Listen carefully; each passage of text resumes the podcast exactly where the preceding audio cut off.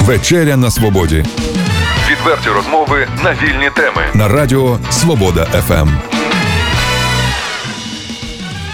Неймовірно приємно в переддень виборів говорити не про політику, яка вже всім остогідла, а про більш приємні речі. Отож, в стої вечері на свободі сьогодні мова про обертонний, самозвучний, язичковий, щипковий інструмент під назвою варган, або як ще його називають дримба. Нагадаю, мене звати Олександр Соломаха, а мого сьогоднішнього співрозмовника називають Денис Пляханов, і він є майстром з виробництва цього музичного інструмента. Доброго вечора, пане Денисе. Доброго дня, дуже радий бути у вас в студії. Ми раді, що ви дали погодження і прийшли сюди. Виявляється, досить важко вас е, запросити. Ви постійно дуже зайнята людина. І для наших радіослухачів скажу, що зараз переді мною лежить дуже така велика, на мій погляд, велика колекція дримб. Цього музичного інструмента, ну напевне, вона не вся, і пан Денис скаже, скільки в нього їх зберігається, але напевне почнемо з того, щоб розуміли люди, що таке дримба або варган. Я вже сказав, що це музичний інструмент, і навіть сказав, що він обертонний, самозвучний, язичковий, і там ще багато-багато в Вікіпедії про нього написано. У Вікіпедії багато про нього написано, багато написано такого, що насправді не дуже є дійсністю. А дримба це, по-перше, це один з найстародавніших інструментів. Він традиційно виготовляється з залізної рами, рама заточується остро і вставляється язичок з пружинної сталі. Язичок, або якщо як ще його ну, називають струна. Принцип принцип дії е, дримби базується на тому, що ми його і притуляємо до рота. Е, ставимо на зуби, е, виводимо цю коливну систему з рівноваги, і наше тіло, наша голова вона виступає нібито е, музичним резонатором. Ну, напевно, наші радіослухачі, як тільки почули першу ноту гри цього музика, музичного інструмента, вони зрозуміли, але щоб краще це зрозуміти, ну зіграйте нам щось, що вам найбільш подобається. І на чому зараз було? Я е, потім забігаючи наперед, що вони є різні. І там і українські, там ну, гуцульські, і азіатські, африканські. Тобто, от зараз ви нам перші звуки на якій дрімбі покажете? Покажу на дримбі, котра а, має тональність більше настроєна на а, так, як настроюють гуцули. Угу. Це нота, ноталя другої другої октави. От у них ну, традиційно високі такі нотки, на яких е, дуже гарно відтворювати народну музику.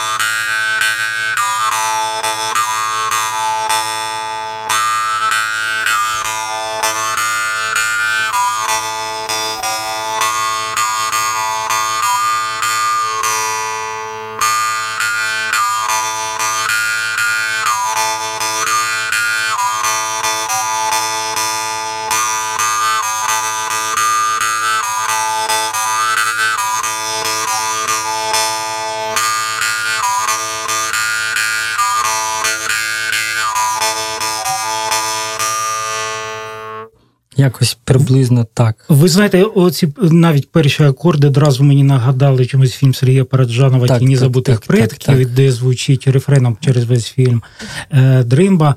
Е, ви сказали, що це гуцульська дримба. А Звуч... а звуч... звучання, звучання гуцульське, гуцульське, а ви виготовлена дримба в Херсоні. Ага. А от яка географія взагалі в Україні цього музичного інструменту, і чи він властивий, скажімо, Чернігово-Сіверщині? Чернігівській Сіверщині, ви знаєте, я, е, мабуть, рік назад зустрічав в інтернеті невеличку статтю, що саме на Чернігівщині була знайдена одна дримба, вона датувалась десь 17-18 сторіччям. Але я не можу напевно сказати, чи ця стаття ну, відповідала дійсності, чи вона не відповідала дійсності. І виходячи ну, зі свого досвіду, зі своїх з тої інформації, яка в мене є, я, мабуть, перший майстер на Чернігівщині, котрий виконує, о, виготовляє ці музичні інструменти, і коли я маю такий намір е, згодом трішечки пізніше виготовити одну чи дві дримби для нашого історичного музею, щоб вони щоб вони там зберігалися, зберігалися для потомків. І коли я буду надавати ці, ну, ці інструменти, я буду наполягати, щоб там було написано Чернігівська автентична дримба. Тобто, я ну, я як перший Щоб майстер... залишити якийсь слід все-таки для слід і залишити те, що е, автентично, тобто, ну, це народна. Це народна і зроблена і... саме тут. Саме да, саме на Чер... саме на Чернігівщині.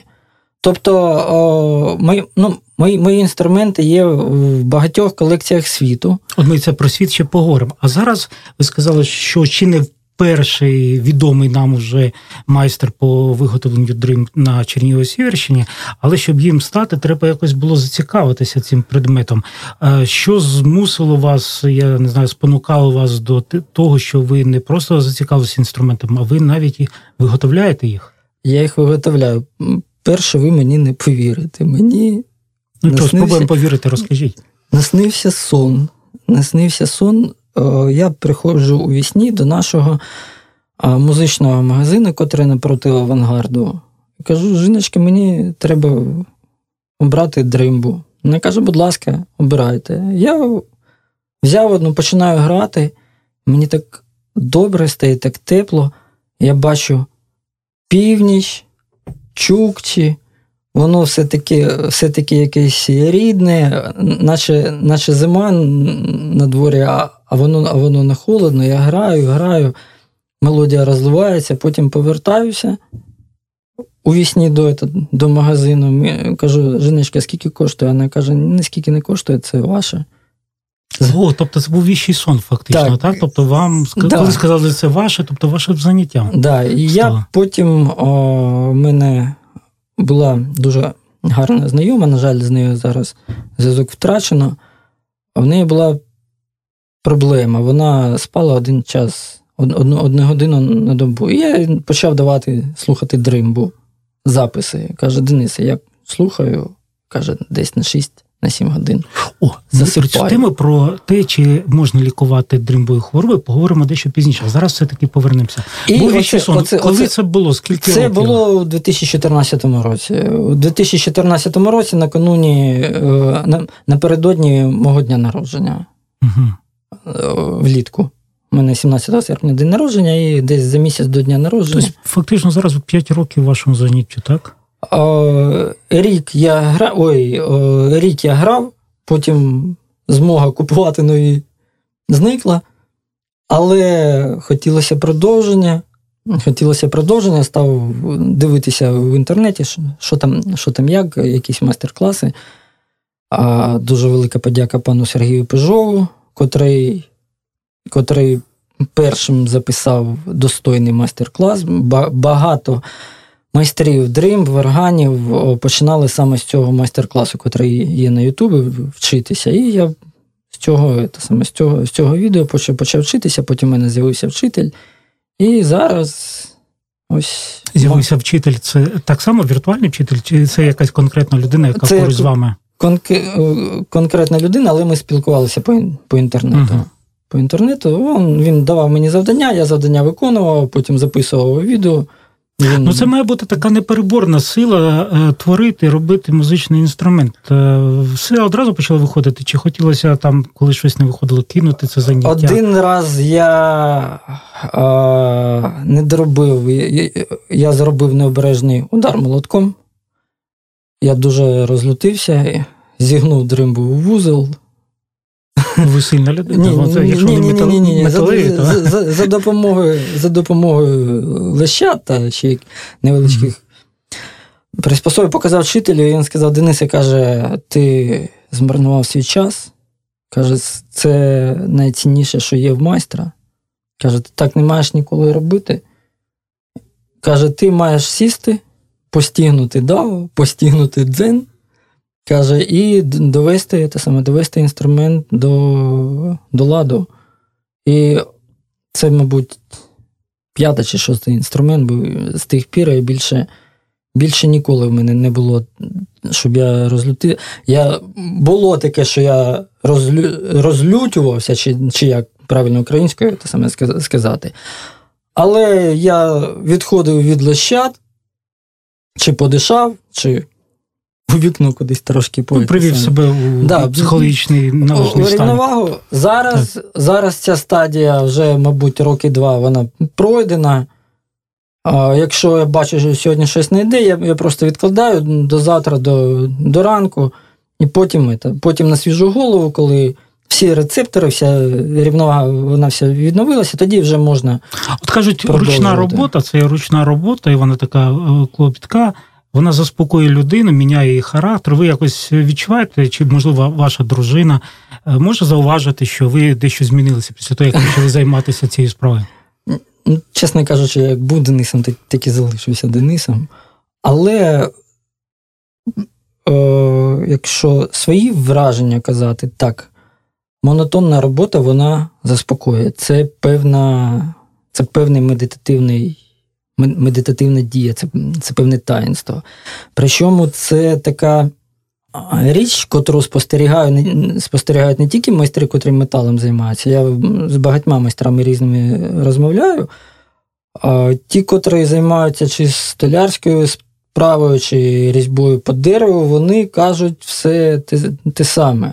Змінилося скоріше за все, я почав о, більше бути чутливим до свого внутрішнього світу. Угу. Я до них відношуся як як до дітей. Ну, тобто, це, якщо це шматочок у вас самого, так? А? І це якась частинка вас да, це, самого. Це частинка самого. І коли вона коли вона з мене виходить, ну це я завжди своїм е, замовникам кажу, що якщо ви хочете шедевр, що ви дійсно хочете шедевр, і що це саме, що якщо у вас ну, таке часто буває специфічне за це саме замовлення. Я кажу, ви маєте зачекати. Ну, я просто, воно просто мені... Треба належний психологічний стан, щоб це зробити. так? Воно мені треба, щоб воно прийшло зсередини, щоб так. я це чітко побачив. Ось, ось це твір, котрий я буду робити, ось ця людина, і вони сумісні. Це як у кожної е, творчої людини да, потрібне да, натхнення, да, іншими словами. так?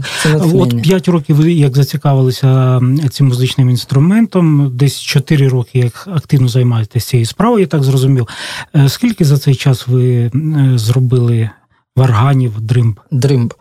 Давайте я уточню. Варган і дрим. Давайте, в, чому, давайте. В, чому, в чому різниця? І так, і так називають, я читав. А, І так, і так, ще хумус називають, мовно, тормель називають. А, все дуже просто. Вироблено на Україні, виготовлено це дримба. Виготовлено в Росії це варган. Чекайте, але і в польській мові є варган, і в українській є в діалектичних е, варга це губа. Тобто, все ж таки ви розділяєте це, що це більше російська назва, це українська? Да, так, це більш більш російське, варган це більш російська назва, дримба це більш угу. українське та у Білорусі. Теж так більше. В, в Білорусі також називають називають, називають дримба. Я не буду сперечатись, ви ви фахівець. Отже, повернемося до того, скільки інструментів ви зробили. За моїми підрахунками 150-200 інструментів. А ви якось прослідковуєте долю, можливо, окремих, не всіх, а ті, які найбільше вам лягли до душі, або люди, які вас їх придбали, чи ви комусь подарували, вони вам якісь особливі. Тобто є, за долею певних інструментів є, слідкуєте? Є дуже особливі, так, є дуже особливі інструменти. Як правило, як правило, ті люди, котрі в мене замовляють, вони спочатку беруть одну попробувати, потім другу, потім третю, і так до їх до п'яти. Підсаджуєте, ні, так? Ні, не, не підсаджують. Це це просто ти, коли починаєш грати, оберто, ну, коли ти починаєш грати, це відкривається цілий світ. Хочеться трохи вліво, хочеться трохи вправо, вниз, вверх, вгору і так далі. І ці люди вони стають моїми друзями. У вас на Фейсбуці я зауважив, є своє таке співтовариство, навіть е, Два. сторінка, чи два навіть, де ви спілкуєтесь, викладаєте відео, обговорюєте якісь конкретні справи. Наскільки численна ця група ваших прихильників? Е. Співрозмовники, я не знаю, як. Розумієте, у нас була така подія, заборонили на теренах України контакт. Він і до цього часу заборонений. Да, він, він, він і до Через цього, війну, так. е, те саме, він і до цього часу. Коли був, був, був вільний доступ до контакта, чисельність спілкування вона була значно, значно більше. Ну, російськомовна. Так. російськомовна публіка. Там є спільноти, в котрих о, тисяча, інша е, спільнота 4 тисячі зацікавлених. У мене спільнота, одна спільнота 50, 57 сьогодні. Я див- Це м- дивився. м- молоді досить групи, я так Да, дивився. це так. дуже це, саме, відносно молоді. Це Jew Harps. Jew Harps це е, назва дримби англійською в перекладі з англійської на нашу єврейська арфа. Я не знаю, чому так називається. Просто ну, назвали єврейська, єврейська арфа. Jew Harps Ukraine. Е, Я цією групою прагну поєднати е, інформацію, котра є з України. І плюс, ну я ж не можу одних ти самих, ти самих туди доб- одні ті самі Зрозуміло. роботи. Е, е, Хочу нагадати нашим радіослухачам, що в нас сьогодні незвичний гість це майстер, який виробляє музичний інструмент, інструмент, який називається Дримба. Це Денис Пліханов. Пане Денисе, давайте перед тим як перейдемо далі, будемо говорити, все-таки послухаємо ще якийсь інструмент, яких у вас тут от 3, 6, 7, 8, 9, ну десь близько 10, так? І два слова, що це за інструмент. Це- От ви зараз взяли до рук. Цей інструмент виготовлений таким відомим, дуже всесвітньо відомим майстром Сергієм Пежовим. Дата виготовлення третій місяць 2015 року. О, Це за о, пан, пан Сергій Пежов на фестивалі майстрів, котрий проходив в Якуті е, свого часу, зайняв перше місце серед неякутських майстрів. Тобто його якути приймають як свого. Получається, якщо вони, теж місце там вони, да, вони, вони, вони його поважають. Якутія там дуже е, поширена ця культура, ця культура, е, вони називають інструмент хомус. Угу. Тобто це майже національний інструмент. Там грають всі від мала до велика, сам від мала до велика. І ось І, пан власне, е, цей інструмент. Да.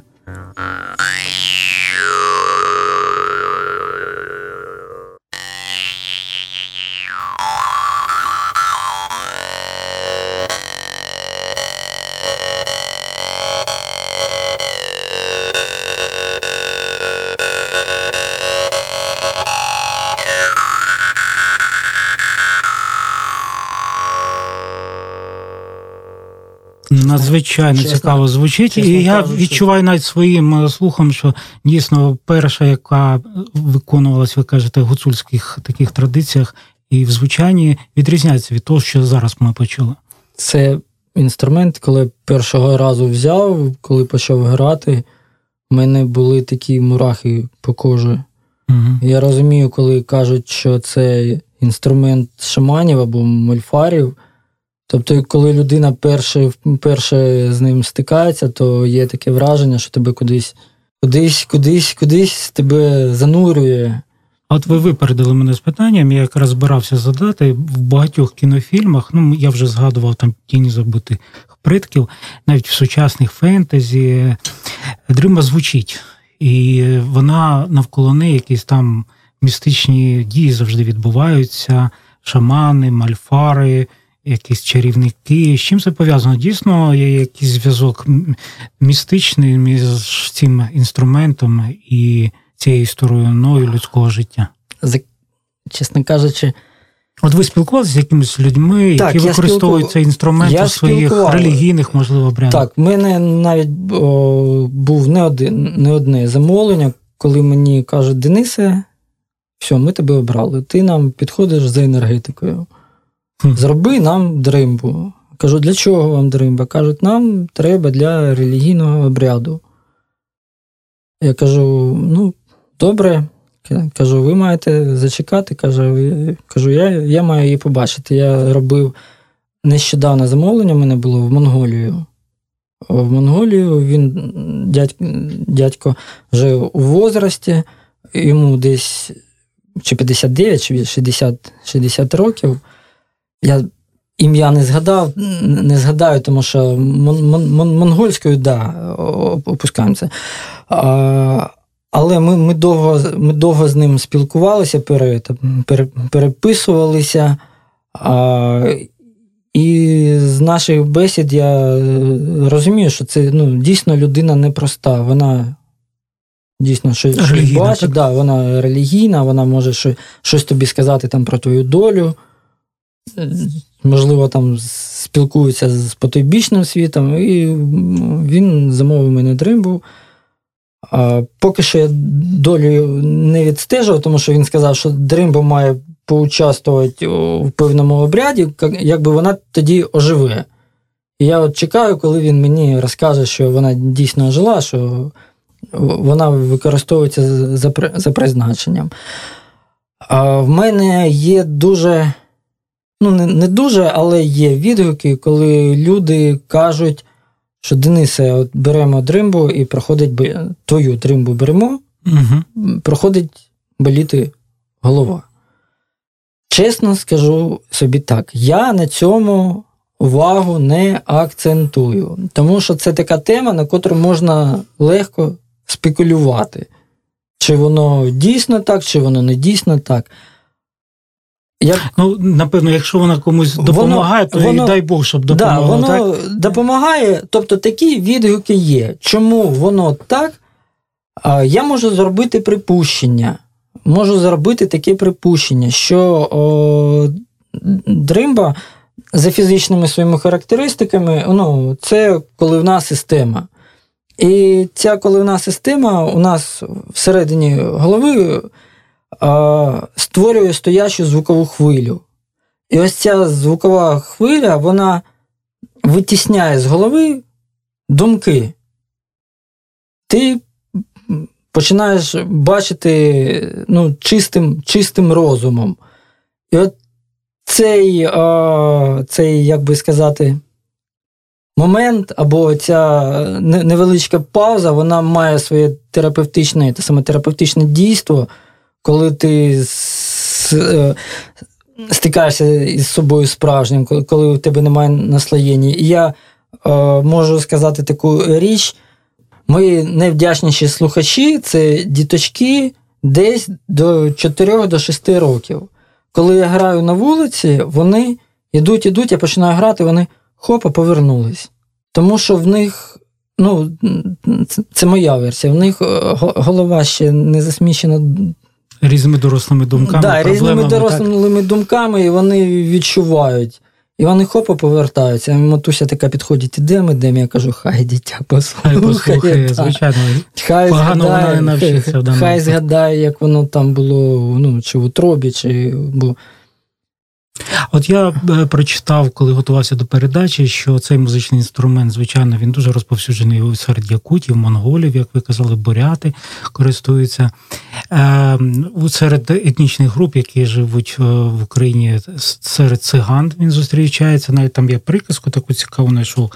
Мені бити кувати, варгани робити, на базар носити. Таку циганську е, е, е, мудрість я знайшов. Mm. А серед гуцулів ви якось із цими представниками етнічних груп, які користуються до цього часу, застосовують у своїх обрядах дримбу, ви з ними е, спілкуєтесь, і ви вивчаєте їхні традиції, і наскільки вони це спілкування навплинуло, що ви, можливо, змінили свій підхід, е, можливо, якусь свою філософію до того, чим ви займаєтесь?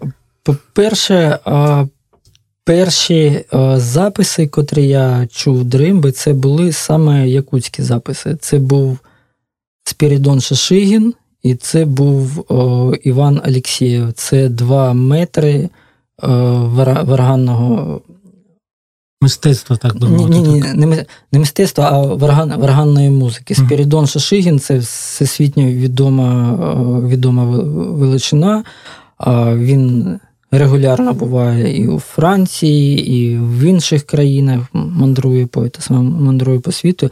Саме їхньою музикою я захоплювався, і саме на їхні стандарти звучання я якби орієнтуюся у виготовленні. uh Тобто, ось я хочу, щоб воно звучало так, так як у них. Але щоб про мене казали, що це автентичний Чернігів, що це автентична Чернігівська Тобто ви в пошуках саме свого стилю все-таки? Так, я в пошуках свого стилю, він о, в певній мірі знайдений.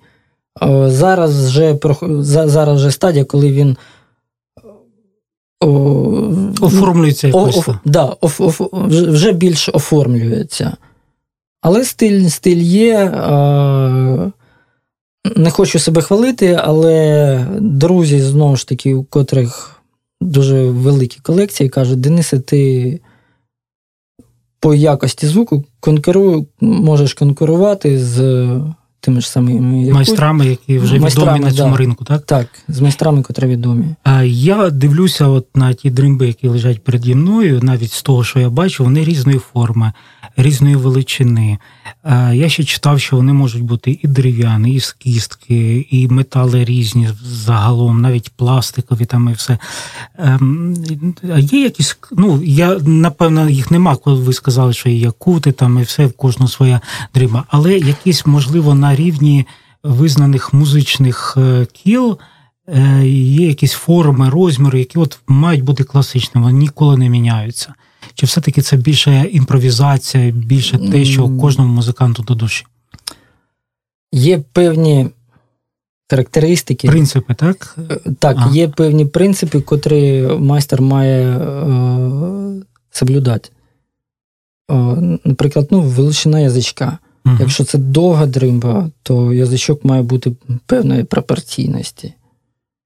І це і це впливає на якість на, звуку. Да, на якість на якість звуку. А от те, що, наприклад, от зараз у вас в руках дримба, яку ви робили, і е, її основа метал, він такий кручений, напевно. А ці е, пласкі, е, це яким чином може вплинути на звук? Одні Чи це кажуть, більш декоративна така річ? А, Ті, хто займається науковим вивченням дримби, Кажуть, так, воно начебто впливає, начебто звукова звукова хвиля, вона по інструменту якось за рахунок пасків не не дуже якісно поширюється. Але в мене ну, 4 роки виготовлення, і я можу сказати, ну, нічого воно не впливає. Просто декоративна. Да, така Це це декоративна це декоративна складова. Тобто, розумієте, якщо ви людині щось даєте цінне. Ви йдете, наприклад, на день народження, і ви хочете це цінне щось загорнути в якісну, красиву упаковку. Я теж хочу, коли людина бере. І коли... Хочеться приємно. От, от, от, от, тримайте. І ви не можете вона, і ви, вона ви не можете, да, і ви не можете її випустити з Я вам кажу, дуже приємні відчуття в руках. І, чесно, по закінченню передачі я навіть попрошу вас мене навчити зіграти. Зараз не хочу позоритись перед нашими слухачами. Ось, Так так само. Ну, так, ну, от хочу, щоб вам... Я я, довожу я довожу до такої ага, стадії, так. що ніде нічого не колить, абсолютно приємно тримати і неможливо з рук неможливо з рук випустити.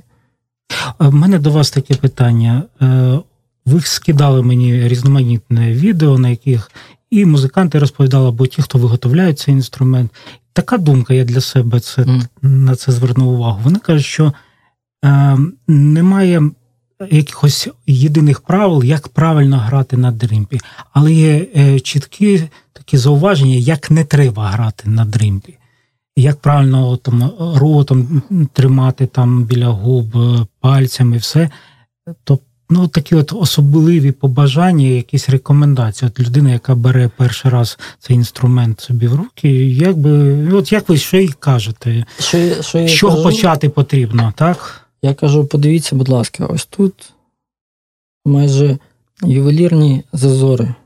Бачите? Ну так, я беру зараз, розповідаю нашим радіослухачам інструменти, дивлюсь, дуже так все симетрично, складено, все дуже такі ось маленькі тут, зазори. Ось, ось тут зазорчики, вони порядка 0,15 мм. Угу. І якщо ти береш е, такий інструмент першого разу, в тебе ще руки не звикли, і ти не зовсім паралельно б'є, б'єш по язичку, і він починає цокати. Щоб цього позбутися, людина має зробити просту дію. Вона е, має стати перед дзеркалом вертикально, подивитися, що колінце, оце по якому ми б'ємо, коли граємо, воно паралельно до землі, і бой рукою іде по касательній. По касательній Наче, також. наче гладиш. Да, наше, наше, наше гладиш. Мгм. І запам'ятати оце місце, куди, куди ти б'єш. Мгм. Ти запам'ятав і, і все. Ти можеш сісти на диван, можеш піти на, на, на балкон і грати, як тобі. Оце, оце, оце основна рекомендація.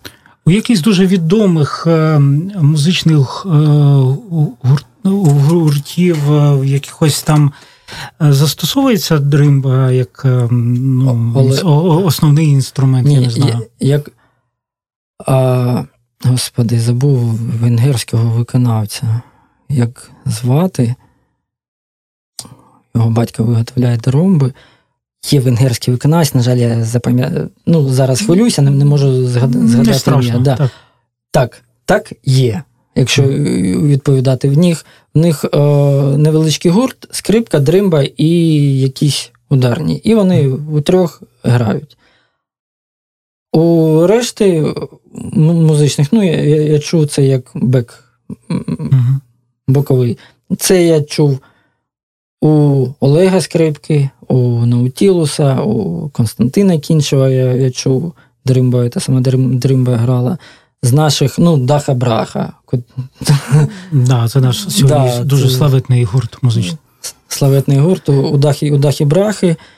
А, у мене є друзі музиканти, музиканти, котрі теж з Києва сюди приїжджали, вони грали та, а, бек А скажіть, будь ласка, для е, навмисно для е, виконавців, які використовують ще вони е, пишеться якась музика, чи це вона більш імпровізійного такого характеру має? Ну, скажімо, є е, там е, Ну, цілі там музичні твори для скрипки, для рояля, Є. там, і все, а для дримби є? Є е, люди, котрі цю ідею е, розробляють, і в них є е, нар- наработки. Е, навіть для дримби можна написати ноти, але це буде ну, не зовсім ноти. Ми е, е, гравці на дримбі вони рахують обертони. Обертони. Ось, наприклад, якщо промовити А, О, І, У. От А це нижче гортанний звук, О вищий, І ще вищий, У вищий. Якщо о, грати на дримбі і одночасно артикулювати, буде видаватися е, різний звук, звук різної тональності. І оці обертони вони записуються на бумазі, і її потім можна е, воспроизводити ноти. Е, Скажіть, будь ласка, як е, родина ставиться до вашого заняття? Дружина, вона якось це одразу сприйняла, чи можливо Спочатку були? казали Денис, йди на, йди на. А зараз? Зараз, коли ну, почалися більш-менш замовлення, Денисе, працюй. Ну, тобто, ви, вже нарешті маєте Да. визнання Тобто я не, не лише серед клієнтів, не, а не лише серед клієнтів, а серед, да, серед Як дитина вдома. ваша реагує на цю музику і на ваше заняття? Дитина моя займається в музичній школі, вона має більш таку професійну. Ну, але ж є якісь ставлення, вона коментує? Він каже: о, папа, ця дримба гарна. Ні, папа, цю, цю, цю дримбу ще треба доробити. Йому більш, більш Скільки років? Мені, мені Сину, сину, сину. Сину 8 років. Вісім років, Каже, а це папа, ну, щось Мгм. не те. В нього ну, просто дримба настільки часто звучить вдома, що він уловлює вже і може прокоментувати. Так, він уловлює, може, може, може прокоментувати, але найбільшим авторитетом для мене є, є, є дружина. Вона каже: так, Денис, оця вуйкає, оця вуйкає, оце каже вих, такий аж вжух, оце каже, оце, оце каже воно, оце, оце, оце ти можеш. А оця бемкає. Оця бемкає, каже, іди ще, ще до себе туди. Допрацьовуй. Да, іди, іди, іди, іди допрацьовуй. От її слухаю. Денисе, е, ви знаєте, е, надзвичайно цікаво, але мусимо завершувати нашу розмову. Єдине, що замість якихось довгих прощань хотілося від вас ще хоча б послухати інструмент. Напевно, можливо, це буде якийсь вже інший. Інший інструмент. Так, і знову ж таки, два слова, можливо, що це за інструмент. Знову ж таки, це лідер пана Сергія Пижова. Угу. А, це нота, котру традиційно, ну не котру, а звучання наближено до індійського варіанту, Мгм. такий, який Тобто роблять у нас в- вже була гуцульська, е, якутська школа. і Зараз ми послухаємо, як на дримбі звучить ін- Ра- індуська. Раджастан, Раджастан, в Раджастані класично їх виготовляють. Ось.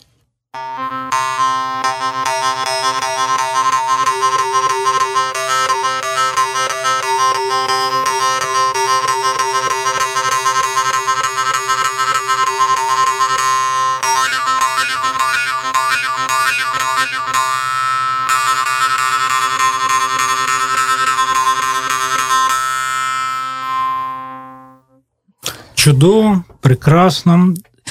Денис, дуже надзвичайно приємно було з вами познайомитися. До речі, це сталося буквально за кілька хвилин перед зустрічею зустрічю перед цією передачею. Так, але час дуже швидко пролинув, а такі відчуття, наче ми вже давно з вами знайомі. Так само хотілося, щоб і радіослухачі, які слухали сьогодні вас, вони отримали максимум задоволення. Думаю, що так воно і є.